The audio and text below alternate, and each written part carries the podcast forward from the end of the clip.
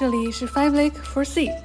我们邀请生活在世界各地的朋友们，以创作者、设计师、异乡人这三重视角，跨越时区来沟通、分享，并产生碰撞。话题围绕但不限于海外生活、技术和艺术，希望能带给你来自五湖四海的陪伴和故事。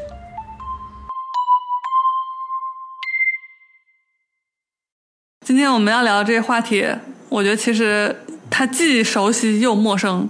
这个美国的中西部，一般我们提到这个词儿的时候，脑子里可能会想到那个大概的地图上的范围。但是其实我估计，你随便找一个在美国的中国人，没有几个人能说清楚这个中西部到底是哪儿，它的具体定义是什么。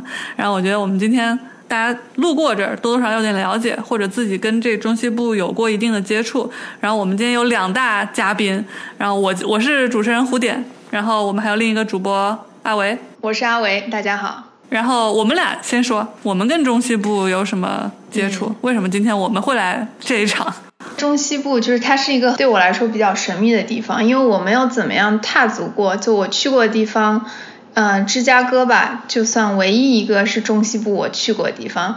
但是很妙的是，我在西雅图的时候结交了很多来自中西部的朋友，就他们是那是白人，是在那边土生土长的嘛。然后和他们接触下来之后，发现他们身上有很多特质是我在美国其他地方很难见到的。所以今天我就很有兴趣跟大家来聊一下，就是中西部我的一些。啊，迷思或者说我非常局限的，就对于我这一圈朋友的一个认知来看，就是不是他们就是这样的。嗯，我自己也是在，我是在 Austin 还有东海岸纽约生活比较久，然后我跟中西部唯一的交集就是我之前有一年从呃坐火车从 Austin 一路坐到圣路易斯、芝加哥，然后再坐到西雅图，以及去过那个 Minneapolis。这这几个地方，相当于是很短暂的跟这些地方有一个路过，然后在我心中这些地方就还挺不一样的。他们确实有自己一种给我一种很庞大、荒凉，但是又有艺术气息的这种氛围感，其实很陌生了。所以今天我们请到了两位对这个美国中西部比较了解的嘉宾。来跟大家唠一唠，到底中西部这个地方有有什么特点？他们是是哪儿？大家分享一些这个经历。那我们先从第一位嘉宾多多开始介绍。Hello，大家好，呃，我是多多，呃，我是在二零一零年到美国，然后我前三年都是住在 Louisville, Kentucky，所以是呃中西部的一个城市吧。然后呢，后来我在 Illinois 和现在在 South Dakota 都有住过，所以我其实在中西部的十二个就官方定义的十二个州里面有三个州都住过，然后有很多 road trip 都经过这边的很多地方，所以像我前一个星期也是在不同地方体验了，就像 Kentucky 的话，它特别有名的就是那个波旁威威士忌嘛。所以我就专门去参加那些 tour 去了解那边的情况，就还蛮有意思，而且他们做的非常好，就一个 trial，然后其中有好几十家，就整个连起来，而且它是一个很世界有名的一个，而且就 Kentucky 还有很多很多有意思，比如说 Derby 什么世界顶级的赛马赛，我们也可以等一会儿再多聊一下。所以就是我今天非常开心能够跟大家分享一些更多的关于中西部的一些东西。哦我们的另一位嘉宾是呃。本台扛把子 卢老板，来欢迎欢迎欢迎！哦，大家好啊，我是小卢啊，不知道为什么他叫我们卢老板，非常的不 make sense，我只是一个苦逼的打工人而已。大家刚才听到了啊，多多朋友呃多多同学一直在说 Kentucky，说明因为 Midwest 嘛，中西部分成大湖区，就是北边比较先进、比较工业化的代表，和南边大平原区对吧，农业区比较落后的代表。我本人呢。就是美纽约著名的这个大湖区代表啊，然后同时呢，对于就是中西部的一些这种 passive aggressiveness 啊，或者是怎么如何当作逼的这种行为，我都非常的了解，呃，是可以本从专业的方向去进行分析。哎，所以说非常高兴，我本人呢是在中西部，在明尼苏达上了四年学。啊，当然，后来工作的时候呢，也北至威斯康星，南至克利夫兰，还有密苏里，都接触过非常牛逼的客户啊。所以说，等一下也可以跟大家分享一下奇葩的故事。你刚刚说到什么什么大湖区？那除了大湖区，多多你是来自另外一个地区吗？大平原区啊，多多是。到大平原区和大湖区哦，那我们就基本上把这两个 主要的地方都覆盖了，是吗？对，差不多可以这样分吧。我觉得肯塔基呢稍微不属于这两个，肯塔基属于炸鸡区。对，因为其实很多人 他们会把肯塔基想成是南部，所以其实肯塔基是一个很 tricky 的，就是它可以被划在中西部，也可以被划为南部。对，就是美国的湖北是吧？也不知道是南边，也不知道是北边。完了，我们这个和大平原区，他们之间有没有比较显著的？不一样的特征就来自这两两边的人。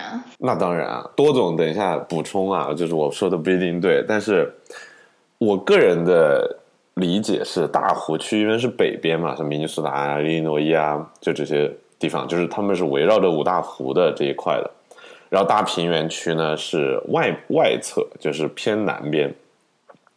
之前有一个很有意思的东西，如果你去看美国的这个总统选举的投票的话，大湖区基本上都是蓝色，然后大平原区基本上都是红色，对吧？就是大湖区的主要的人的这个人种的话，如果我们真的要说，大湖区的主要的族裔是德裔和斯堪的纳维亚裔，就是瑞典啊、挪威啊那边的后裔，所以说一个个都长得就是很高挑，然后呢，就是头发的颜色很浅，然后看着就像。啊，北欧那种感觉一样，但是同时呢，他们的性格就整个的这一块其实也是很北欧的，就是自古以来都是自由州嘛。啊，在黑奴的时期，整个大湖区的主要的几个州它是自由州，也就是说，黑奴逃到这个州了以后，他是有权利去就是成为一个公民，然后买就是置办自己的财产之类的。啊，这个这个是第一个，第二个呢，就是他们是纯粹的保守主义，也就是说，他们其实是。对于国际事务也好，会对很多东西他们是不是很在乎的？他们更在乎的是一个 community 这样子的一个一个概念，就这个是大湖区的比较显著的一个特点。那挺有意思，就是，虽然他们来自这里，就是他们很 conservative，只关心他们自己的 community，但是他们从在一些政策方面却是比较开放的。没错，多总那。南边，你个人的印象是什么？呃，我觉得你说的我可能赞同百分之八十。我觉得大湖区的话，它可能经历的就是美国的过去半个世纪的这种起起伏伏，工业化就产业结构变化受影响最严重的地区，因为他们其实是之前，比如说 Ohio、印第安纳、伊利诺伊，他们这几个地方都是。都是美国工业化，还有就是制造业最厉害的地方，对吧？就是汽车行业、什么钢铁业什么的。然后他们也是因为全球化的产业转移被受影响最严重的地方，所以其实他们其中很大一部分也是叫铁锈带嘛。而且我是跟很多美国人聊过，其实我真的发现很搞笑的是，感觉他们其实七十年代做同样工作，他们挣的钱可能就是跟现在挣的钱是差不多的。可以，你可以想象那个生活水平在。就以那个物价水平来言，那七十年他们的生活可以过得很好，对吧？我觉得最大一个区别可能就是除了这种一个产业化，就是大平原区它基本就是农业，所以其实它对于这种工业化什么其实影响都不大，它永远都是农业为主，对吧？都是产。希望我我开出去开车出去的都是玉米田呀，然后大豆田都是这些，对吧？所以它其实是被影响比较小的，但是它其实被影响到的是其实是移民，因为像我搬到这边来，我第一周我就去参观了他们这边一个男就是牧场，所以就特别印象深刻，就是就其实他们还蛮现代化的，什么。把那些牛粪都用来就是生产什么沼气啊、甲烷什么都做得很好，对吧？这种其实，然后但我发现他们就是说，他们完全真的是依靠外来劳工，就是外国劳工，尤其短期的那种移民劳工，就是 H H two B 的那些，所以就是你会明显发现，就是说他们其实呃这些产业都是很依靠外来移民，但是呢，美国的政策现在又不是那么。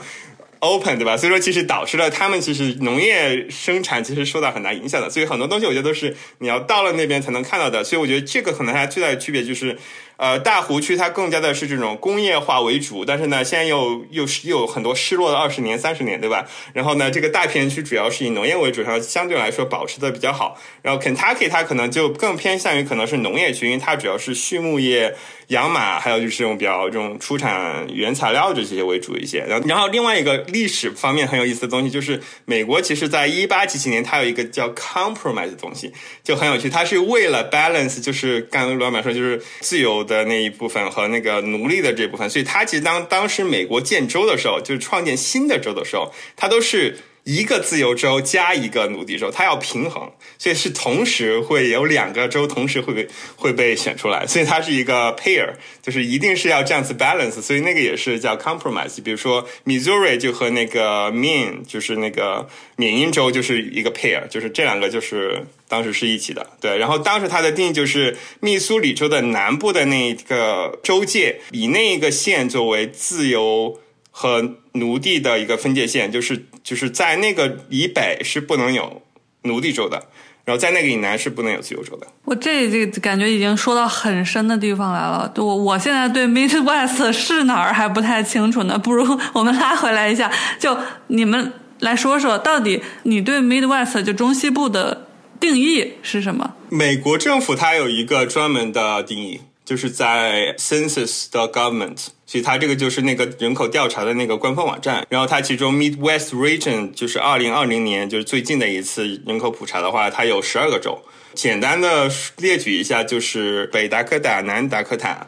然后这两个州都是很农业，然后北达科塔它的特点就是，不是之前二十就十年前十年前美国不是发现页岩油，搞了一个页岩油大革命，现在不是美国现在变成世界上产油第一大国嘛，而且还出口嘛，已经自给自足了，所以都是靠页岩油嘛，所以这个变成当时就变成一个 hot spot，所以就是北达科塔、南达科卡，然后下面呢就是 Nebraska。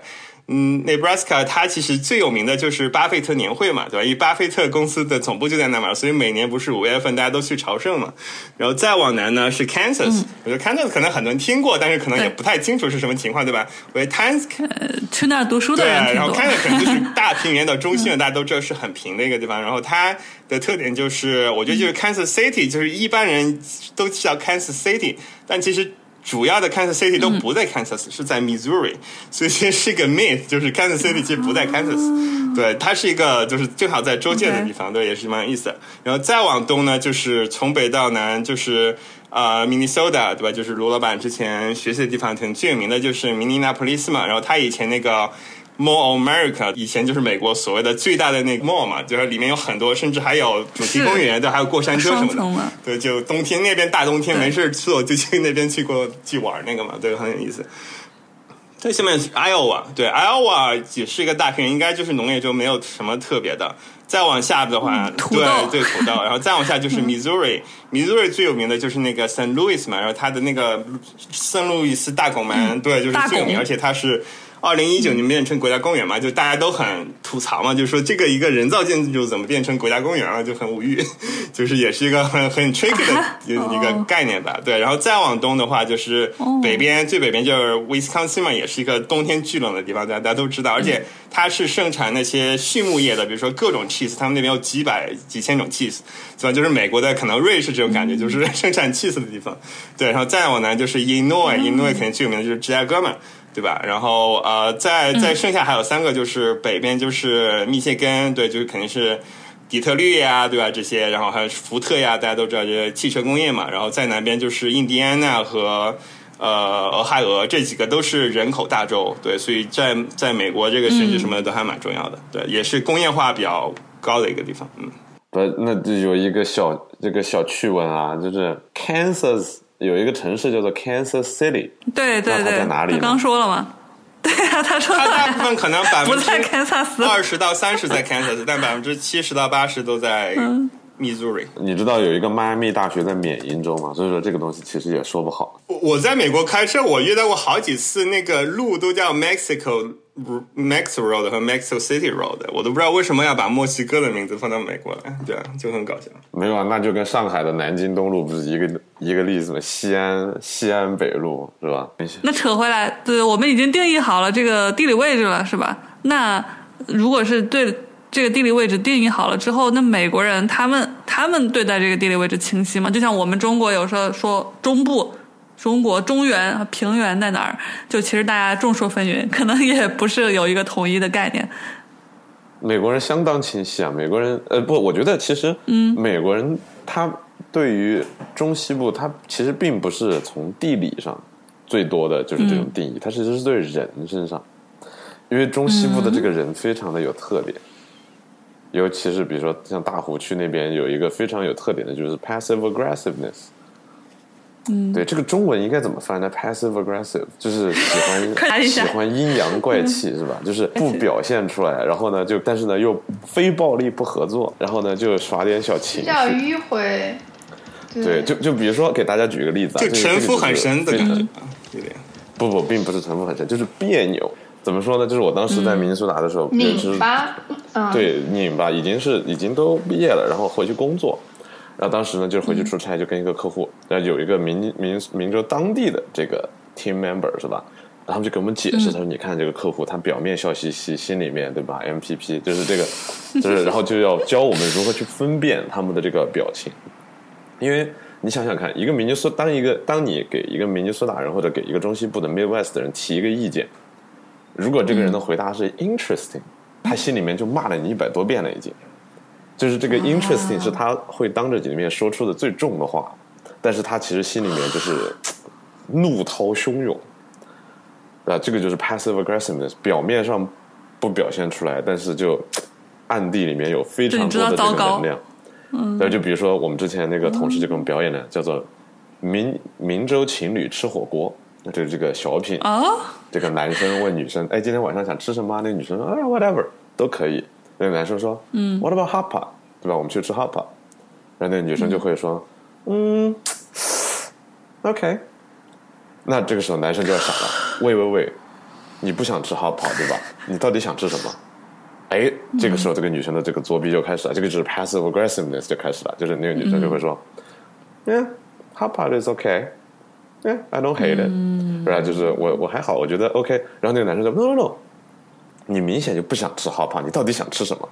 然后那个女生就会，嗯，哎呀，就是哈胖还好啊，就是你喜欢吃你就吃呗，就是反正我就跟着你，就是你就会发现他一直不会点破这个矛盾点，但是他就会一直跟你迂回在那里搞些有的没的。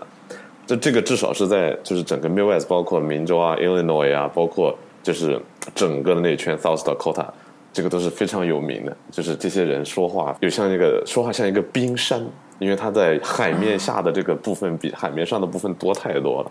对，我在想为什么？因为我之前在以前有一个同事嘛，后来我们就成了挺好的朋友。他就是从密西根来的。然后有一次我们是要商量，好像也是吃什么或者做一个什么样的事情，他就发表了一通他的观点。大家说啊，我觉得这件事情这样做也是可以的，但是我觉得啊，应该怎样怎样怎样。但他最后一定会加一个后缀，他。Whatever you think is the best，就是他们会就不会直接就说哦，我觉得就应该这样怎样怎样。然后很多时候我就会有点就模棱两可，那你到底觉得应该是怎么样的呢？然后我就在想为什么他们会会这样子。然后我就说你们那边就是我说我们不这么讲话，就我们基本上想什么就是这个不行或者这个这个好就是这个。他说那边的人就都很有礼貌。我在想是不是因为这个原因。对，我觉得我直接用另外一个例子来描述同样类似的事情就好了。我觉得就比如说开车，对吧？那在遇到一个路口，它没有 stop sign，也没有什么时候就是你要礼让的时候，那其实，在中西部很典型的发现的问题就是两个人都会停下来，两个人都会让对方先走。那结果两个人都没有走，就导致那样的情况。对所以我就觉得说，其实这个我觉得就是他们这个文化，就是所谓的就是 play nicely，对吧？就是。大家都会更倾向于去，就是至少表现出和善的一面，不管他内心是怎么想的。然后我觉得，其实这个我觉得，其实对于留学生是一个好处，因为我觉得对于我们，而言我们初来乍到，对美国不熟，对吧？我们如果如果在纽约在这种大城市遇到这种大家都很冷漠的情况，其实完全很无助的，对吧？很很孤独的。反而是我觉得你到了中西部，大家是不管他真的怎么想的，他知道他 play nice，但是你觉得你是 welcomed。所以这个其实我觉得是从心理上让大家会觉得一开始会更容易去接触人，更容易去融入，其实是一个很好的事情。所以我会觉得说到中西部来来留学的，其实也有这方面的优势，就是我觉得从你从融入和这种去接受一些事情的角度，其实还是蛮好的。而且或者说不管怎么样，他其实他也会邀请你去他家去做客什么的，对吧？我觉得这些都是给你更多机会去接触美国人，或者更让你 build 自信的一个方式。然后，另外，我想回到一开始刚才那个问题，就是说美国人到底怎么看 Midwest 的？其实我是这一次旅行会专门去问了很多很多美国人的，就是说 What do you think about Midwest and where do you think they should they are？所以其实就是一千个观众里面有一千个哈姆雷特，因为这个真的就是。超越了地理的概念，它是很多文化，它是很多对吧？这种语言各种各种的一个综合体，而且 Midwest 对吧？它的演化也是从十八世纪到现在一直不断演化的，所以其实。绝大部分人，我发现就是说，他们没有把很西部的，比如说 North Dakota、South Dakota 这几个地方算进去，因为其实有时候在美国人的观念里面，大平原就是大平原，他没有把它算到 Midwest，因为大平原就完全是农业文化嘛，就更不一样一点。所以，然后另外我就说，Kentucky 也是比较 tricky 的，就是说它其实还是比较 Southern 的，因为它以前有很多奴隶什么的。所以说，其实我看过一个专门的那种那个经济学人的那个，他其中他的那个 Midwest 的定义，他又把。Kentucky 没有算作 Midwest，但他只把 Louisville 这个城市算作 Midwest。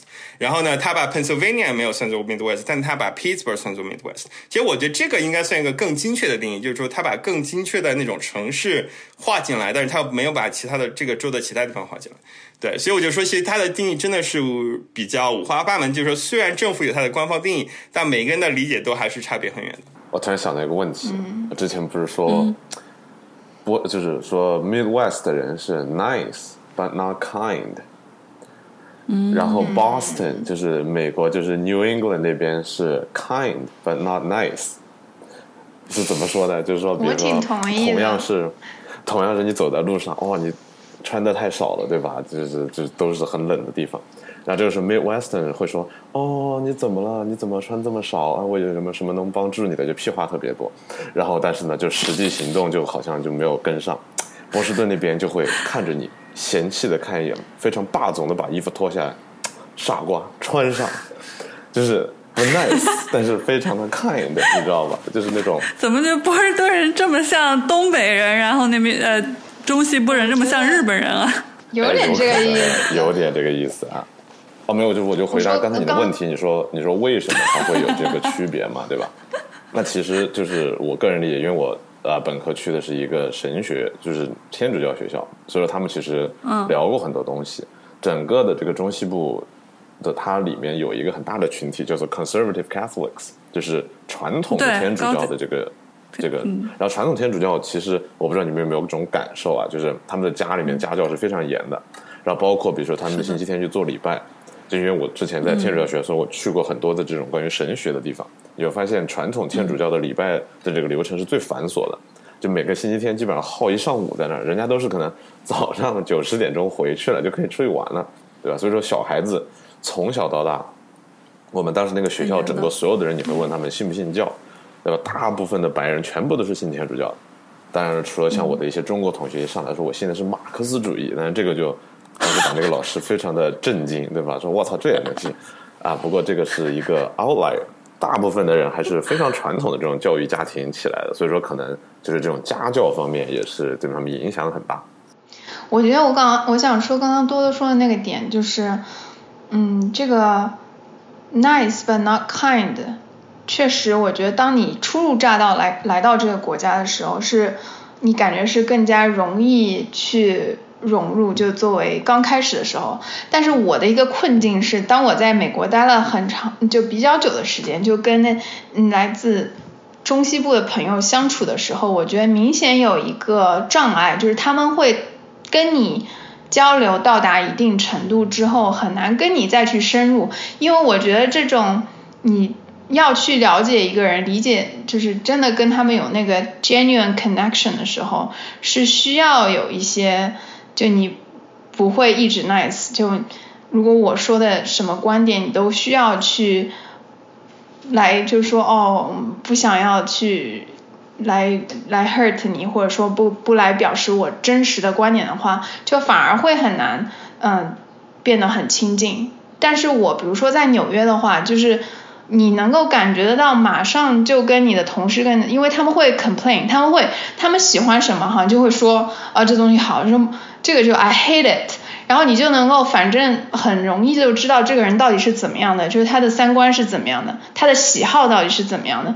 你就他就是很真实，这个人就给你感觉很真实，他有缺陷有瑕疵，但是跟 May West 就是他们一直是一种很比较完美的，就做事情很四平八稳，非常的 considerate，反而会时间长了有一个距离感，是我自己跟他们相处的一个感受。我不知道多多你这方面会不会，嗯，之后就你如果跟一个就是中西部的朋友相处时间比较长之后，他们还是会一直。这样很 polite 吗？还是怎么样跟他们戳破这种比较表面的和谐，然后真正达到一种嗯，明白你的意思，很亲密的达到一种灵与肉的碰撞。其实我觉得我自己可能就是比较擅长就是深度跟交流吧，所以我觉得不管跟谁，我都学会了怎么样去深度交流。其实呃，可以说一些很多途径，或者我怎么就是有一些体验吧，就是。我觉得首先第一点就是最最重要的就是要勇于表达自己，因为我觉得有时候最重要一点就是别人不了解你，对吧？就是说不管我们是不是中国人，不管是谁，每个人都有个体差异，每个人都有背景差异。我觉得很容易一个误区就是大家把对吧人与人的个体差异把它。泛化到，因为你从哪个国家来，因为你是怎么样这样的一个背景，对吧？因为你的肤色怎么样？所以其实我们第一点需要做的就是让别人了解自己，知道我们其实 share 共同的目标、共同的 value、共同的这种 challenge。所以我觉得第一步就是要勇于表达自己。比如说，很，比如说我当时参加的一个，在我在那个快毕业之前，当时有一个最夸张的一个活动，叫 dance marathon，就是在学校里面就是一个 跳舞马拉松。它是从周五的下午六点持续到第二天的早上九点，就是整个一个通宵的 dance marathon 就简直疯掉了。就是你可以一直在那 dance，各种各样，但是那种情况就是你真的有一个这种。就是一种疯狂的一种行为，就是你可以完全的充分去表达出来，充分的去跳舞，充分的去跟别人互动，这样子我觉得就是能够让对方真正了解，真正的能够放开心扉去去表现每个人，对吧？我觉得这种或者说当时我去一个呃，这个这边一个过，刚刚在 Kentucky 的时候就一个过新年，当时有个那个在市政厅一个。跳也是个跳舞的一个什么东西，然后我就放的很开，我就是跳的很开，然后就就 对吧？然后就后来还有人跟我表白什么的，就是我就说就很搞笑，就是你当你勇于表现自己的时候，当你去 catch attention 的时候，当别人知道你是 unique 的时候，那个就是别人愿意跟你交流的时候，别人愿意跟了解你的时候，所以我觉得这个就是第一点。然后第二点，我觉得就是说有很多很多途径了。比如说我当时在那边，我就觉得我很想了解那边文化，对吧？像像罗板刚才说的，那边其实有很多是比较相信宗教的，所以其实我当时是参加一个 Bible Study 的。所以那个就让我认识了非常多的人。我就算我不信教，但是我就以那个作为一个学习的途径，作为一个社交的途径。因为那个特别好，就是我每个星期五我都会到其中一个家庭里面，跟他们待好几个小时，跟他们一起吃晚饭，一起聊圣经，一起聊很多深度的东西。所以我就说有很多很多类似的这种交流机会，或者甚至说如果没有这些，对吧？像你说的，在纽约这种地方，像在加州这种地方，其实一个很好的时间点，比如说就是在 holiday season，对吧？因为其实，在 holiday season 很多时候大家都会有这种。House party，对吧？就是在家里做一些 party，invite people。其实这个时候，就是我，比如说我当时去到加州的时候，我就以这个途径认识了非常多的人，建立很深的感情。就是因为当你进入别人家里，那个就是一个 protected environment，每个人就愿意放下自己的这种对吧？就愿意分享自己真实的情况。所以就说，我们需要就是找到机会去进入到这种环境里面，而不是只是像就是在工作环境，在这种比较 public 环境，因为大家都会保护自己，都都有保护色嘛。对。哎呦，说到这个，这个相当有感触啊！我觉得多多一看就是就是非常的就是有是有生活。我记得我当时刚刚上学的时候，也是作为一个羞涩的小男孩，是吧？然后作为一个羞涩的小男孩呢，就有些时候，比如说别人叫我们去蹦迪啊，别人叫我们去喝酒啊什么的，哎呀就不敢。啊，所以说就是我感觉我可能大一大二大三这三年都是。一个优秀的中国留学生的这个姿态，对吧？只是在什么兴趣班呐，然后什么课外小组啊，听着有点像小学，但是实际上是真的。就和那些朋友去玩，然后顺便去认识一下。那真正就是破冰，真的是在大四的这一年，哇！就是因为马上要毕业了嘛，就疯狂的去 party，然后各种喝酒的姿势都已经就是熟练贯通，什么倒立起来，就是把那个。就是那个一个一桶那个酒插在你嘴里面 喷啊，然后什么就是用那个橡皮管子呀，是吧？就是那个 chug 啊，就是把用钥匙把那个酒。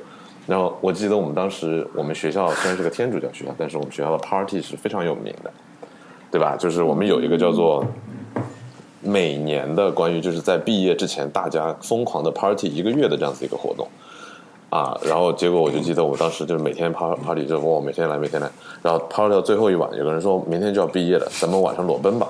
然后我说好呀。然后当然我最后没有，因为我没有找到他。对。不是我，不是我不愿意去啊！我当时是非常愿意去的，对吧？然后当时也跟着一帮就是非常关系很好的朋友，就天天去他们家里面在那喝酒啊、聊天啊什么的。当然了，最后最夸张的就是毕业的时候，我们基本上没有人能说得出话。因为大家就是连续一周每天晚上 party 从什么十二点 party 到五点是吧？都趴傻了，然后就是毕业的时候就直接啊，然后拿了这个马上毕业证书，然后呆呆的就走过去，也没有什么反应。对，但是那个时候你看，大家打开了自己的心扉，然后你就发现明尼苏达人或者是中西部人和任何的你认识的人一样，都有非常多的 shit，然后。就是 in their mind，然后他们可以跟你分享。多年压抑的结果在毕业季爆发，可以这么理解。像那些什么，你知道因为为什么明尼苏达出了这么多音乐人吗？Bob Dylan 啊，什么什么这些，嗯，就是因为 Prince。明尼苏达一年下六个月的雪，所以说小孩子们没有什么玩的，只能在车库里面弹吉他。是，所以说就明尼苏达就这产出了非常多有名的摇滚乐队。嗯，它很冷。但是也很漂亮，就是呃，所有的那种大雪把东西都盖住的时候，那你就会发现有，而且这个冷跟纽约这边的冷它不太一样，纽约这边是湿冷，明尼苏达是干冷，就是你刚刚一下飞机的时候你感觉冷，但是过一下你就觉得 OK 了，对吧？在东部这边因为是有海风啊什么的，所以说可能你一开始觉得不冷，后面觉得阴冷阴冷，所以我感觉这两种冷也是反过来的。哎，刚刚既然都已经分享了这么多好玩的。呃，遇到的经历的话，那不如，呃，我们再通过多分享几个大家在呃 Midwest 经历的一些事情，让我们来理解一下这里的人和这里的风土人情。嗯，我觉得当时印象特别深刻，就是正好我是五月份毕业嘛，然后正好就是在我毕业前，我们学校拿了那个 NCA。你们也裸奔吗？我们拿到那个 NCAA 的冠军嘛，就是那个美国大学生联盟篮球比赛的冠军。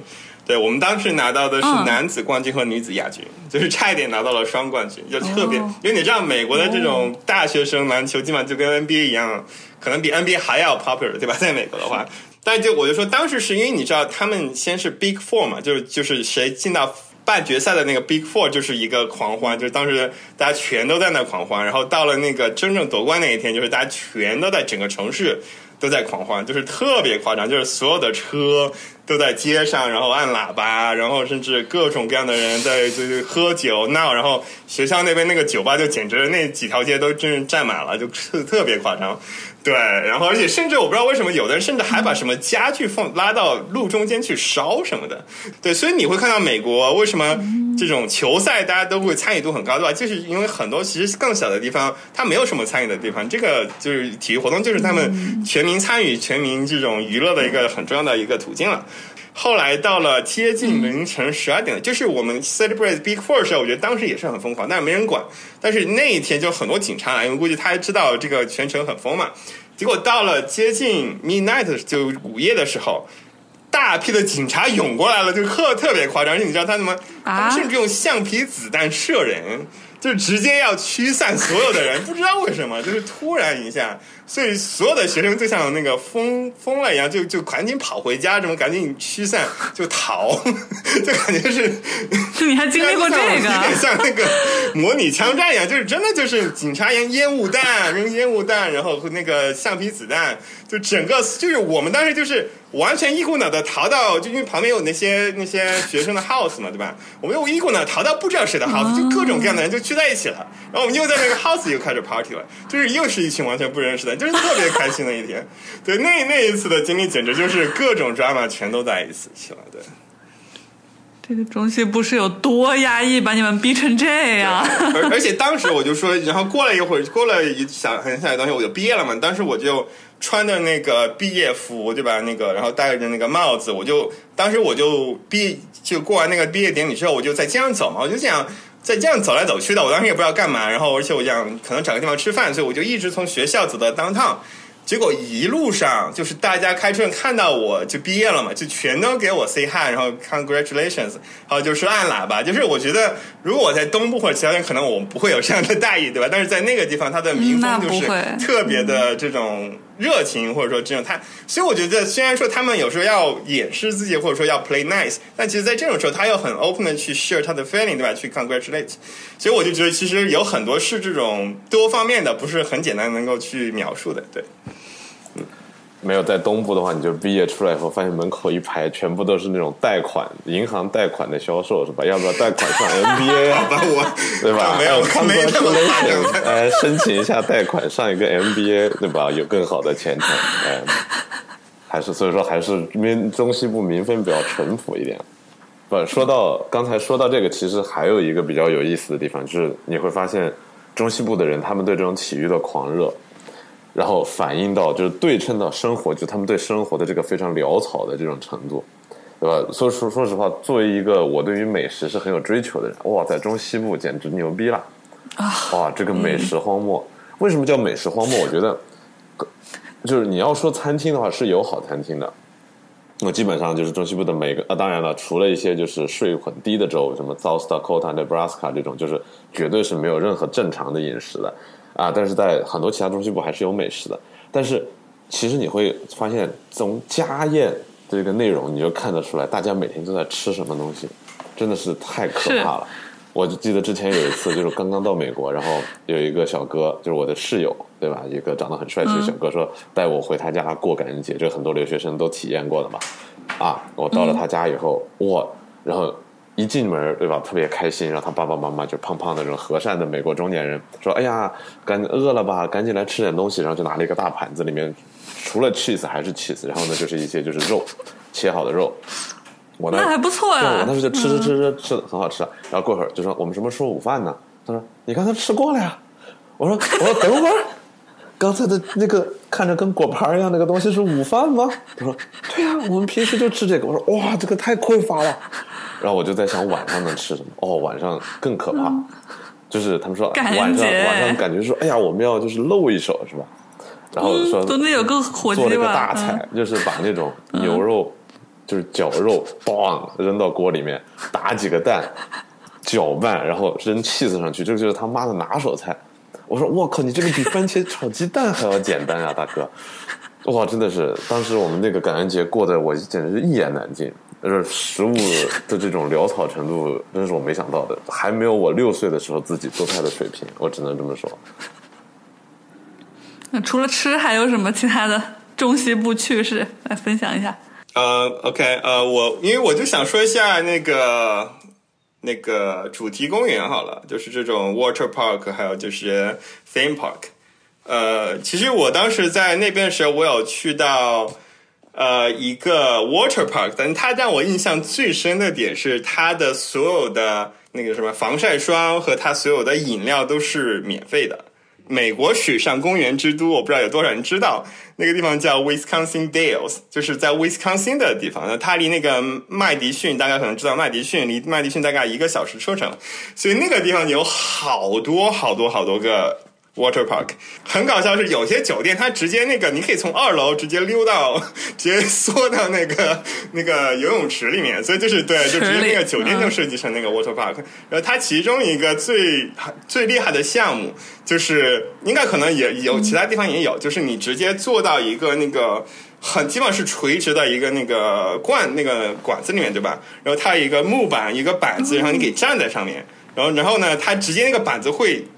缩进去，然后你直接自由落体，先自由落体，然后再 再转出去，所以那个就是应该算是最刺激的一种，就是 slide 了。对，那个就是特别有意思。是不是因为它那边夏天特别凉快，大家去那儿呃消暑来着，都去那水上因为那边湖多呀，就整个明尼苏达、威斯康星这边就是千湖之州嘛，就因为他们有很多的湖，然后他们的自然水水资源也非常的好。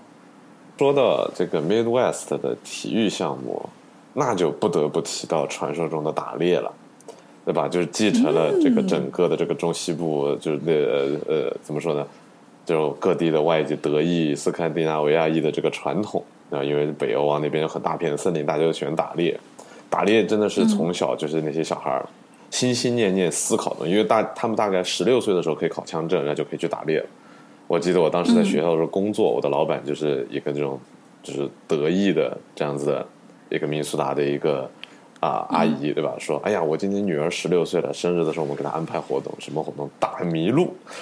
呃，一个十六岁金发碧眼非常可爱的小孩，他给我看了一个照片，蹲在两头比他加起来就是比那个小女孩大多的两头就是中弹的麋鹿的尸体前面，说摆出了一个非常 yes 的姿势。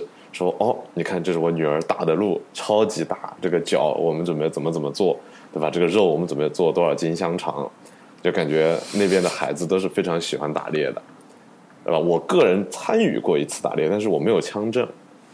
所以当时是我朋友他们两个，他们去打野鸡，然后还带了他们家的一只大概十二岁的狗。这么说吧，就是我跟那个狗的用处差不多。就是我，其实就是我们两个呢，就是在旁边溜达。然后当他们打中了以后呢，我们负责过去把那个鸡给捡回来。而且捡回来，而且那个狗感觉应该是我的 manager，因为那个狗是不捡的，它只是找到那个鸡，然后看着我，然后我还得把那个鸡拿过来。后来他们说，因为人家年纪大了，资历比较老，是吧？我们这种新进组的员工，senior，对我们这种新进组的人就就只能去捡鸡。然后我还看到，就是他们那种家里面外面有那种大木桩子。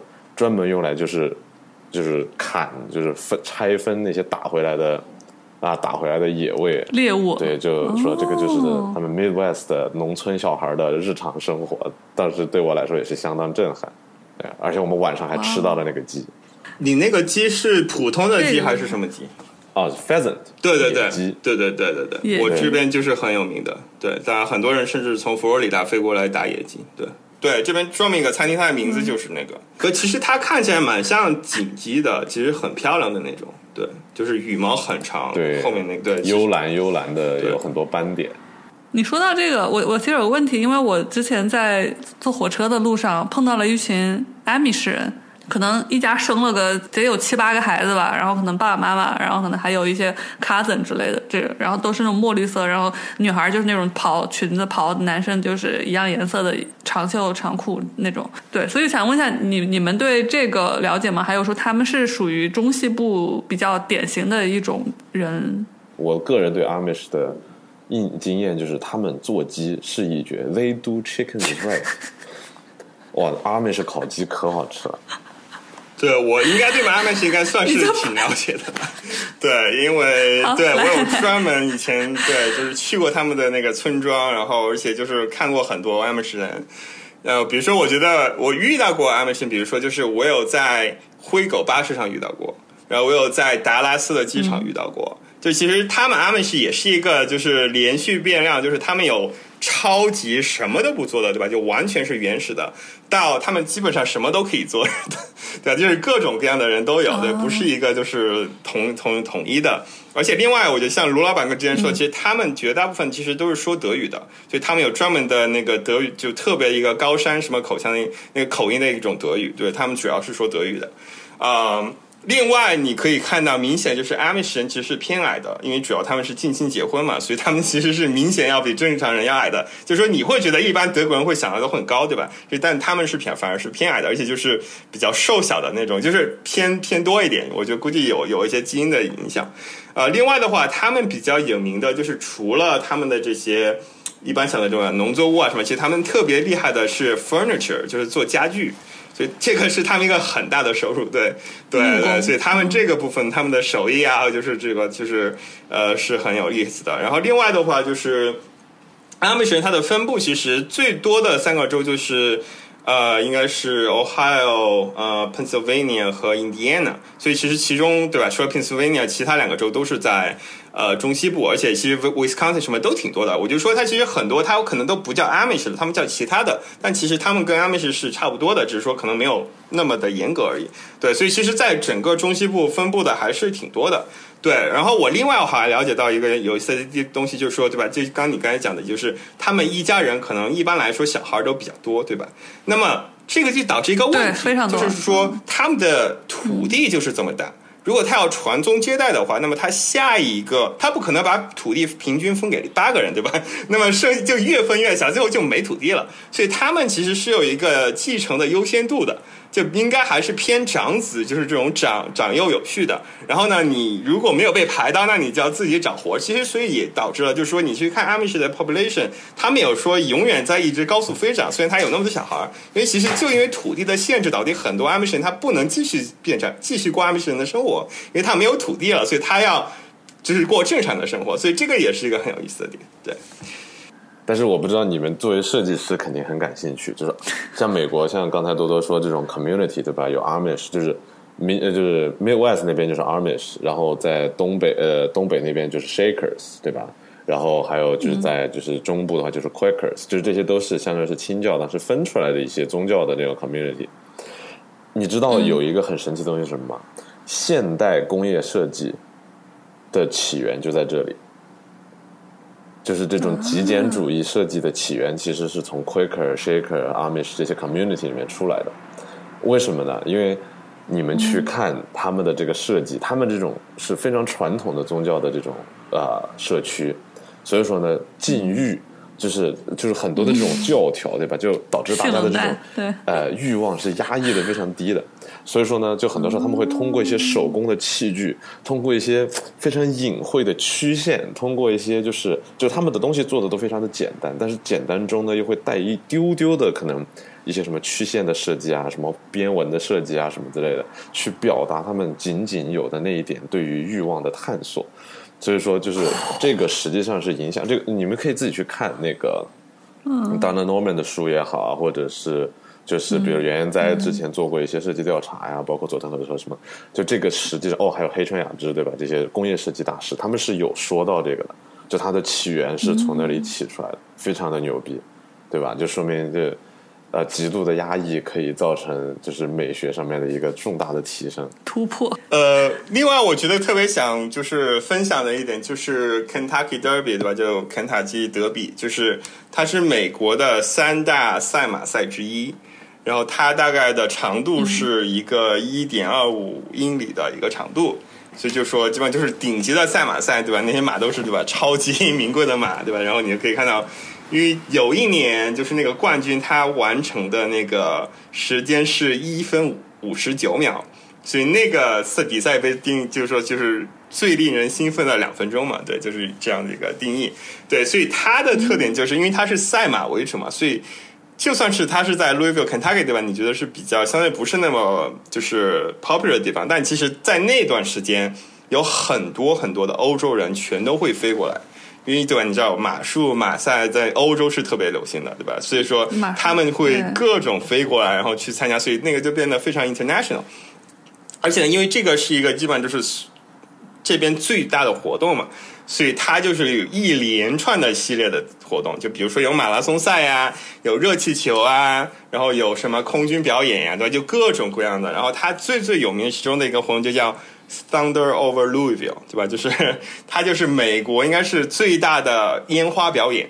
它每次都会持续大概半个小时左右，就是整个在因为那边正好 Louisville 它是有 Ohio River 嘛，对吧？所以就是整个在那个 River 上面，然后就是有桥，然后有那个景色就特别美，然后在那边就是烟花一直持续半个小时，就特别特别棒。对，应该就是美国应该算是规模最大的烟花表演了。对，所以是很那我们一定要 match 一下。match 一下多多说的这个节日，那我就要隆重的推出我们当时学校本科的男校的那个傻逼节日，叫做 Case Day。什么叫做 Case Day 呢？哦，Case Day 这个牛逼了，就是我们每年有一天，你需要在一天之内喝掉一 case 的啤酒。啊，这个 case 你想，一 case 是多少？一箱一 case 是二十四瓶，二十四罐。对。没有人知道为什么，也没有人知道这个做的意义是什么，但是大家就每年都会这么做，遵守，对吧？然后像的我们呃，我而且最厉害的是什么？最厉害的就是有些人就是因为美国大家都知道二十一岁才是合法的饮酒年龄，当时呢，我光荣的作为了一个社管，对吧？我呃低年级同学的社管，然后我的每天的工作就是看一下这个大一大二的同学有没有偷偷喝酒的。当然，当然了，我就是一个非常通情达理的社管，对吧？啊，他们如果偷偷的在屋子里面喝的话，我也不会怎么啊介入，就说不要出去喝。但是 K Stay 那天给我震惊了，因为 K Stay 一般高年级的同学就是从早上开始，就是书包里面背的除了书以外，就会背二十四罐啤酒，然后一路走一路喝，一路走一路喝，从早上大概八点钟一直喝到晚上。然后呢，我们低年级的这个宿舍呢，搞得到啤酒的人呢都会喝啤酒。然后有一个小胖，那天跟我说：“你知道吗，社管，今天是 K Stay，但是我会做合法的事情，我不会喝酒的，我会喝 Mountain Dew。Mountain Dew 是什么呢？就有点像健力宝，好吧？然后这个哥们儿一天喝了二十四瓶健力宝，疯了！这个糖分的这个摄入量真的是相当的拼啊！基本上就是大家会看，就 K Stay 的结束呢，就是以。A party，但是呢，因为 K Stay 一般都是在一个呃星期天，所以大家晚上也不敢 party 太多，因为这星期要上啊，不是上班，上学，上课，上课。难道就会发现基本上就是？难道没有人被送到那个急诊室吗？我觉得 这么夸张，急诊室肯定有，急诊室这个是常态了。这个已经就没有，就是我们每年 K C 呃学校的这个医生医生就虽然大家都知道理论上都说你是不能过 K C 的，但是学校肯定会准备几辆救护车，就是看一下有没有同学喝的嘴唇发紫倒在地上，是吧？对，这个对我来说已经是非常常见的一个事情。行，那我们大家既然对地理人文都已经有一定了解了，那我们不如就隆重介绍一下这个中西部它特有的呃饮食啊、节日啊，或者说。呃，只有中西部有，美国其他地方没有的特色有些啥？中西部的特色就是播音员，哎，是不是很惊讶？对吧？这个并不是吃喝玩乐，哎，但是这个是真的。美国很多的这种播音员都是明尼苏达的，或者是伊利诺伊的，就是这边中西部的人。为什么呢？因为说中西部的人说英语说的特别的标准。就不像比如说东海岸的那种，就是有那种很有口音硬的口音，或者是南边的那种很垮的口音。这里我还知道一个事，就是因为在中西部它什么东西都没有嘛，所以大家都很喜欢开车。所以有一个方法是他们。你这个话就你这个话就让我很生气。什么叫做什么都没有？它是一个空的一个虚无的。人家可是美国人口最密集的地方之一，好吧？什么都没有。东西两岸的人看不起我们中西部，我告诉你。不是这个意思，这这这说回语言里面没有这个意思，就是都是玉米地啊，或者是农场就会比较多嘛，所以大家开车的时间会比较多。所以导致好像是中西部他们是拥有那个电台最多的地方，然后我觉得这可能会不会也是一个原因，就是你听得多嘛，然后大家就耳濡目染，说哎做播音员不错之类的。哦，我看这只是个人揣测。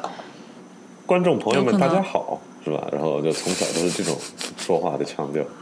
然后我也知道，好像是美国很多地方会，其实他们是说话是有个口音的，就中西呃 Midwest 的那个。口音嘛，他们讲那个哦是什么哦牙，还有他们说 boat 不说 boat，不就是 boot 中西部是啊那不是那个是那个是加拿大口音，就是哎我来作为作为一个我朋友中间少有的，他们说作为一个中国人，我竟然能模仿美国各地的口音啊，大家可以抓重点，那表演一下。纽约的口音是什么呢？纽约的口音是会把哦说成喔。就比如说，一般说就是我不知道你在说什么，对吧？我不骗你。一般不是我们说 I don't know what you're talking about，对吧？I kid you not。但是纽约人就会说 I don't know what you're talking about，I kid you not，是对吧？这个就是纽约人。明尼苏达就是中西部的人，他会发 o，他会发 o，就是他说的比较平整。就比如说他说 coffee，他不是 coffee，他说 coffee，或者是就是 Minnesota，不是 Minnesota，Minnesota。就他会把这个 o 说的很长，但是呢，就是里面也有很多，比如说民宿男人说那个可乐不说可乐，说的是 pop，这个也是一个非常民宿男的说法，就是 give me a pop，就是给我一个可乐的意思。那当然了，还有就是比较黑化，就比如说说条子，对吧？这个也是呃民就是那种就是中西部的说法，条子怎么说？就是大家的警察是 police 嘛，条子就是 popo。啊，泡泡哦，原来是这样。一般就是，比如说，你看，就像我们这种十八岁、十九岁的喝酒了，然后警察过来了，然后有一个那种喝醉了的小男孩大骂，就哦 fucking popo 是吧？然后呢就被警察带出去了。所以这个也是经常会发生的事情。要知道这个 term 还是比较侮辱人的。那再往南边的话，就变成就是 o 就变成了 l，就是它会有这种 l。就比如说说你的头发是棕色，怎么说呢？一般不说 your hair is brown，对吧？这个就是你头发是棕色。那南方就是 your hair is brown，就是它的那种声音是那种绕来绕去的，略像，就从东边，然后然后就到南边，就它这种口音是有变化的。但是明尼苏达呢，它它就只有那个 o，就整个中西部大部分都只有那种 o 的口音会比较明显，所以说播音员就非常的多。可以。嗯多多来 match 一下，多多来 match 一些正常的、正常的特色。对，像我前前几天对去参加那个就是那个 Bourbon Whiskey Tour 嘛，所以就是真的是还蛮有意思的。对，就是这个就叫波波旁 Whisky，然后它基本上就是它的特点就是它它的原材料里面一定要是百分之五十一以上是玉米做的，然后呢，它的酒精度数呢是在四十度以上的。对，然后一定是在美国产的才是叫这个，而且呢，它还是专门是 Kentucky，它绝大部分都是 Kentucky 产的。呃，它一年的产值大概有接近一百亿美元吧，所以其实算是美国基本上这方面就蒸馏酒的话，算是最主要的一个出产。然后他那边就是有特别多的各种这种就是蒸馏厂嘛，就是你可以去参参加 tour，所以就是我就去参加了其中的一个。结果呢，就是那个 tour 本身还是蛮有意思的，他会带你去参加他的那些机房啊，每一个步骤对吧？怎么样子去把玉米放进去，怎么搅烂，然后又怎么样去蒸馏，怎么去过滤，然后又去各种各样的，就那里面特别潮，特别热，因为那些水都是高温水嘛，就是就是特别厉害。嗯。然后最后就是最后呢，它有个 taste 嘛，就是他会给我 taste 几种，就是一种是可能度低度数一点，高度数一点的，然后就是。一个就是直接从那个原木桶里直接拿出来的，就没有经过就是任何处理的，所以你可以看到它里面还有一些什么渣子，就是什么小的那些颗粒什么的，那个其实喝起来就是还蛮刺激。因为我的第一感觉就是有点像中国的白酒嘛，因为它的那个度数啊什么就是就蛮像的，就是它就像就是四十度，好像最多能到六十度吧，所以就是都蛮蛮高的。对，然后那个其实还蛮有意思，而且他们会用那个其实做各种其他的这种。鸡尾酒啊，还有其他的东西，但是当时我觉得让我特别惊奇，就是那个城市是让我特别惊讶到的。因为后来我就跟那边人聊嘛，我说：“哎，这个地方还有什么可以看的呀？”那个地方叫 Owensboro，就是在那个 Kentucky 的那个应该叫西边。所以我另外一个概念，我想说就是 Ohio River，真的我觉得可以算是中西部的母亲河，因为 Ohio River 它就把基本上中西部的。精华都给串起来了。它从匹兹堡开始，然后经过了 Cincinnati，经过 Louisville，然后经过了这个地方，然后就是基本上就是所有就是很很棒的这些城市的都在这边，而且有很好的 view。然后这个地方它有一个特别有意思的东西，就是它有一个地方，它它甚至它自称为这 the barbecue capital of the world，因为它就有一个很厉害的 barbecue restaurant。我当时跟那个聊才知道，叫 Moonlight Barbecue。然后呢，那个地方它的特色是它有羊肉的 barbecue，而且是自助，就是说你在其他地方你基本上吃不到有羊肉的 barbecue。然后它那边就是，而且就是我去的时候正好是晚餐嘛，它一般就是晚餐就是二十刀左右，就是特别好，就是它那个羊肉就叫 mutton 嘛，对吧？然后就是狂吃，然后它另外还有一个特别好的就是它做的有点像 chili，但它是羊肉的，它那个有个特别名字叫。Burgoo 就是 B U R G O O，然后它那个也是特别，它是大概一半的羊肉，一半的鸡肉，然后就是各种什么洋葱啊，对吧？然后什么土豆啊，就是一般区里会加的东西就会加进去，然后也蛮像的。然后那个也是它的一个 soup，也是 specialty，也是挺好吃的。对，就就是那个地方就突然就是完全没有什么概念，就 middle of nowhere。I just go to take a tour，然后结果呢，就是发现很多很有意思的东西。而且他那边他那个 water park 也是建立做的特别好。他那个 water park 就是那个 waterfront park，就是一般就是那种就是散步嘛，对就是一个散步的地方。结果他那个儿童乐园就做的像个 amusement park 一样，他做的特别长，特别多，各种什么 slide，各种爬的东西，就是全都在一起。而且甚至我发现。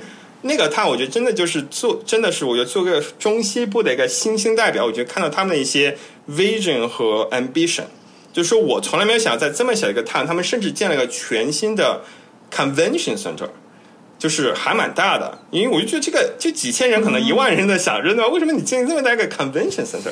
结果他们就说，就在我去的前前一天，前那个周末，他就说正好那边就有一个非常大的那个就是动漫的一个叫什么 Oh My God 的一个那个 convention 就在那儿，然后他们经常会有很多大的活动，且甚至他那边还有个特别厉害的，就是那个 Bluegrass International Fame of like Hall of Fame。就是对，就是那个 bluegrass music 也是 Kentucky，就是整个它其实乡村乡村音乐的其中一个分支嘛，就在那边特别流行。它那个独特的乐器就叫斑鸠嘛，就是其实有一点，它应该是是黑人的一种就是乐器进化而来的。它的特点就是非常快节奏，而且特别有韵，特别就是有打击感。所以就是我也可以放一点点，就是所以它那个就是也是当地的特色，所以。对，但其实很多人，其实我发现欧洲人，其实很多欧洲人，他当他去 travel 到 Midwest 的时候，他们很多其实都是以文化作为他们去旅游的目的。就比如说去听这个 bluegrass music，去 Nashville 去听这种 country music，其实真的就是，还有就是去参加 Kentucky Derby。其实他们很多时候，我觉得其实。跟我们想的还不一样，就我们想就是，哎，这个城市有什么好吃的好玩的。我觉得他们其实更多的是以以 festival 以这种就是 culture music 角度去到美国来听的。对，所以我放一下这个班卓或者斑鸠，它两个名字都可以。对，就是这种，你听到吗？对，我就说它这个也是当地一个特点吧。对，就是他们也有什么专门的音乐节，什么的都是。International 这种 Bluegrass Music Festival 这些，对，也是很很有意思。嗯嗯，卢老板，衣食住行是吧？哦，还有一个东西，我觉得一定要提啊，我们没有还没有提到，就是传说中的芝加哥的厚底披萨，对吧？这个是号称就导致了美国整个的这种披萨分裂的这个罪魁祸首 啊！这个芝加哥厚底披萨和纽约的 Thin Crust 就是薄底披萨之争。对吧？纽约人说，芝加哥人说，That's a fucking pie，对吧？这是一个派饼，这不是披萨。然后芝加哥人说，纽约你们这个不懂创新。嗯啊，不过这个东西好吃的那个，这个东西非常的有意思。为什么呢？因为这个和像什么 c h o p i n o 呃，就是整个呃路易斯安那像南部那边，呃，美国人基本上是发明的一整套的意大利菜，就是在美国发明的意大利菜。重新发明，这个芝加哥的厚底的披萨其实也是一样的道理，就是它是七十年代的时候，在美国的，就是在芝加哥的这个意大利后裔，根据 意大利当地的派的做法，然后发明了厚底披萨，而且好像是好几个餐厅同时发明出来的，呃，结果呃，当然了这个就是指派为披萨是吧？跟指鹿为马是一个效果，但是为了啊特色嘛，我觉得。我个人觉得厚底披萨还是蛮好吃的，对吧？因为尤其是年轻人，厚底披萨吃完了以后非常的得劲。一个披萨，我吃一牙，我吃一个 slice，基本上一顿就够了。尤其是他们最有名的，哎，我忘记那叫什么餐厅的名字，他们一份超级大。我基本上我们当时三个人，然后吃一份，吃了三天还是两天才吃完。也是非常的不容易，基本上每一个就当一个蛋糕一样，就往嘴里面塞。它的那个 cheese 的量，形容一下，它那个对它那个厚底，它那个底是那种抛的还是硬的呢？底是比较抛的，形容一下。然后中间有非常对非常厚的一层，就是里面灌的 mozzarella，对吧？这个芝士，然后上面呢就是非常腻歪的这个番茄酱啊、蘑菇啊什么的比较传统的这种调味。说实话，叫它派真的不冤。对啊，我觉得中西部人真的是就做饭这个东西，他的那个逻辑是有问题的。就他们老是觉得就是好吃的东西加在一起就一定会更好吃。像刚才多多说到那个精神中西部是吧？比如说匹兹堡，匹兹堡最有名的是什么呢？匹兹堡最有名的是呃有一个餐厅叫做 Primanti Brothers，然后他们的特色就是有有一个汉堡叫做 Pittsburgher，对吧？玩了一个美国谐音梗 Pittsburgher。哦，没错，哇，这个简直了！它那个汉堡，它那个汉堡里面，哦，它那个 sandwich 还不是汉堡，然后它里面就是一层肉饼，一层蔬菜，一层 cheese，一层薯条。哇，我第一次看到这个操作，碳水加碳水，你知道吗？就感觉非常的适合那种白人老日本人民直呼内行，日本人民直呼内行，而且就是很符合白人饭的特征。不是很多那种老外第一次吃中餐那是什么炒面当菜配白饭，对吧？干出这种非常让就是真正的中国人非常挠头的这个操作。另外一个，我觉得有些人可能会推荐的就是 Cincinnati Chili。其实它那个 chili 本身没有什么特别的，但是呢，我去到一家 chili 店呢，他推荐我一个就是那个 fries。那那个 fries 我觉得反而更有特点，因为它的 fries 它不是干的 fries，它的湿的 fries。它的 fries 就是说它也是这样子炸，但它是炸的比较粗的那种。结果呢，它除了 fries 外，它上面会加 cheese。然后 cheese 上面它还会给你盖一层 gravy，gravy 就是其实就是像国内吃肯德基的那个土豆泥嘛，它不是上面有一层那个酱嘛，就 gravy 就有一点像那个土豆泥那个酱，所以它就是。一层一层叠起来，因为 gravy 是热的嘛，所以它可以把那个 cheese 给 melt，所以就简直就变成了那个非常那个可以拉丝的那种，就像国内的那个什么那个叫什么？哦，拔丝土豆拔丝土豆，对，有点像那个，就是 拔丝，有点像是拔丝，就是你一拉就是全都是 cheese 那个拉条，哎，那个味道还蛮好吃的，就是很看起来很恶心，但是其实吃起来还蛮好吃的，就是一个很神奇的东西。对，对啊，那个叫 dirty，呃，那叫什么？dirty fries 嘛。基本上就，其实我我后来理解的，他那个是借鉴墨西哥的那个呃 nacho，虽然 nacho 其实也是美国发明的，对吧？对，但是就是理论上是一样的，就是炸的东西，然后加上那些黏糊糊的，对，就是也是就是为就是天天吃炸鸡，脸上会长什么？脸上会长出笑什么？对，那边其实我觉得一个特别应该算是世界之最吧，就是对吧？就是肯肯塔基有一个国家公园叫猛犸洞国家公园，我不知道你们听说没过？猛雅猛犸洞国家公园，OK，很神奇，你们都没有听说过？它是世界上最长的洞穴，没有之一，就是超级长，而且就是所以它有各种 tour，就是你可以去参观。就是那个洞呢，它其实本身还是。还可以，他也呃，我当时去过几次嘛，它我最近去一次，他又特别有意思，就是他有一段就是有一个步道，但是它又是天然的，就是它正好容一个人走过去，但它又是蜿蜒曲折，就是左走右走，左走右走，就是你就觉得很自然的，它就自然形成一个步道，就是你可以一个人通过就特别有意思。然后它其实除了就是自然风光，还是世界上最长的洞穴，应该好像有上千公里、上千英里还是什么的。然后，但是它特别厉害，就是它也是一个文化的那个历史的一个遗址，因为很多当年打仗嘛，不是什么南北战争啊什么的，它因为那个洞很大嘛，所以其实他们当把那个当成防空工事的，就给就像国内挖防空洞嘛，就一个天然的防空洞，就他们有的人都会住在里面去避难呀，去什么去防御啊，所以其实还是有很多历史的部分在里面，所以那个其实还是挺有意思的一个地方，嗯，而且那个名字也很厉害，为什么？对啊，就是我想问一下名字的问问题，就是为什么是最长的呢？感觉猛犸应该是最大的呀，最长的不应该是比如说什么青龙洞？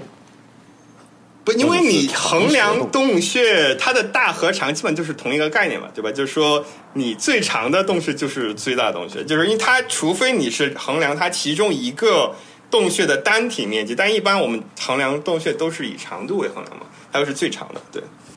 对，我感觉就是今天让大家从以前能想到的，不管是底特律，然后想到那个大玉米地很无聊的这些呃刻板印象中，完全刷新了对中西部的认知。对，我觉得特别感谢以以以及加深的一些刻板印象，是吧？Passive aggressive。还有你们还有最后对走之前还有什么你们觉得要一定要说然后忘了说的我们可以。中西部还有一个很牛逼的特点是什么？龙卷风走廊啊，对吧？就是我们 我们作为就是我们作为中国人，其实很多时候我们对龙卷风是没有什么概念的，没有概念。因为小时候大平原才有，小时候看那个龙卷风暴，对吧？那些电影，我是经过龙卷风的呀。当时就是龙卷风过境，然后我们全部都躲到地下室去。呃，结果当时很有趣的，就是哎，不是不能说很有趣，这个有点没有良心了。但是就是，但是刚好我们有一个日本的这个啊高中学生代表团来我们学校交流过夏令营，然后我当时是因为暑假在学校打工嘛，对吧？就作为一个穷学生代表，然后结果呢，当时龙卷风了，大家就全部都到了一个地下室去。我们有个大教堂的地下室，哇！结果结果丢了两个日本学生，大家就非常的着急，不知道到到哪去找。但是说外面都是龙卷风，不能去啊。当然，这个所所谓的外面都是龙卷风有点夸张，就龙卷风它实际上还是一条街一条街的过的啊。然后最后就说那两个日本学生当时就走丢了，然后结果跑跑到一个就路边的一个教堂，然后被那个神父。就是藏到教堂的地下室里，然后后来就放出来。结果后来我们才知道，就是这个龙卷风把我们学校南边的一个镇上面一条街的所有的房子的屋顶全部都给掀起来了。就他直接从那条街上走了过去，然后所有的屋顶有些就是被毁了一半，有些全部都毁了。幸好大家有保险，对吧？所以说就后来当然也没有什么事情。但是第一次经历龙卷风，这个还是很有意思的。哇，就其实如果那时候你要在外头就没了，是吧？那时候我要在外头的话，节目就没了。没有，我就不用买飞机票了，就是 I don't know where I'm going，对吧？说不定就去找多多了，就到 Louisville。对，我们就可以提前几年见面了。哦，最后说一个，因为你刚才提到的 Minnesota 呃或者 Midwest Goodbye，哇，这个是一个非常这个。非常应景的话题啊，在我们要 goodbye 的时候，对，我们要 goodbye 了。什么叫做 West goodbye 呢？就是 goodbye，顾半个钟头，你见过吗？就是你随时要从任何一个地方走，哇，就从开始，哎呀，goodbye，然后完了说，哦，we're leaving，对吧？我们要走了，说，哦，OK，哎，对了，你们下次那个 怎么还在这儿？下次那个啥怎么怎么？哦，就开始聊，可能又聊了几十几分钟，哦，我们真的要走了，我们要走了，对对对，哦，对了对了，就是如果就是下次见面的话，或者怎么着，就可以聊半个钟头。你知道，唯一能够打败这种 Midwest goodbye 的，我之前见过的就是叫做非洲 goodbye 这个东西。是我们当时学校就明尼苏达的一个留学生，他是非洲某小国的外交官之子。真的，这个哥们儿从五楼下到一楼，就是走楼梯，我们都是走楼梯，从五楼下到一楼，我全速开启五楼下到一楼一分钟，他下了二十多分钟，因为他见一直在 goodbye，因为他见到每一个人他都会握手问好。哇，真的是就是感觉跟明星一样，从五楼一站一站一站这样子握下来，跟握手会一样。我们当时就说：“哇，你是可以挑战明尼苏达 Goodbye 的，说不定把那个 Midwest Goodbye 给打破了这个记录也是有可能的。”总结两个字就是墨迹。这纽约人肯定受不了，分分钟崩溃。不，纽约人要用 Irish Goodbye。嗯，什么叫做 Irish Goodbye？就是不告而别。直接消失，消失原地。对，这个叫做 Irish goodbye，就是 party 的时候不要跟任何人说，慢慢的努到墙角，然后顺着门就走掉了。嗯，其实那个 goodbye，我觉得那个 mini 就是 Midwest goodbye，我觉得我们已经开始了。这个我们也在，对不起，Midwest goodbye 已经在开始了，已经拖了五分钟了。我，继续继续。好的，我最后说一下，就是感觉跟其实国内有一些。我不知道，我们喝酒啊什么的，就是啊，我走了走了，呃，下次再，但也会也会拖时间。我不知道你们有没有这样的经历。沙东酒桌。沙东。山东酒桌 goodbye，就是 goodbye，然后还得突然就是本来要本来要说再见的，结果突然又多喝了几杯。你够了！我听你们说那些披萨，说那些 chili，说那些东西的时候，我已经快不行了。我 就大半夜的，饿的我。够了，够了，goodbye 了，真 goodbye 了。我默默移到角落。好的，欢迎大家来 Midwest。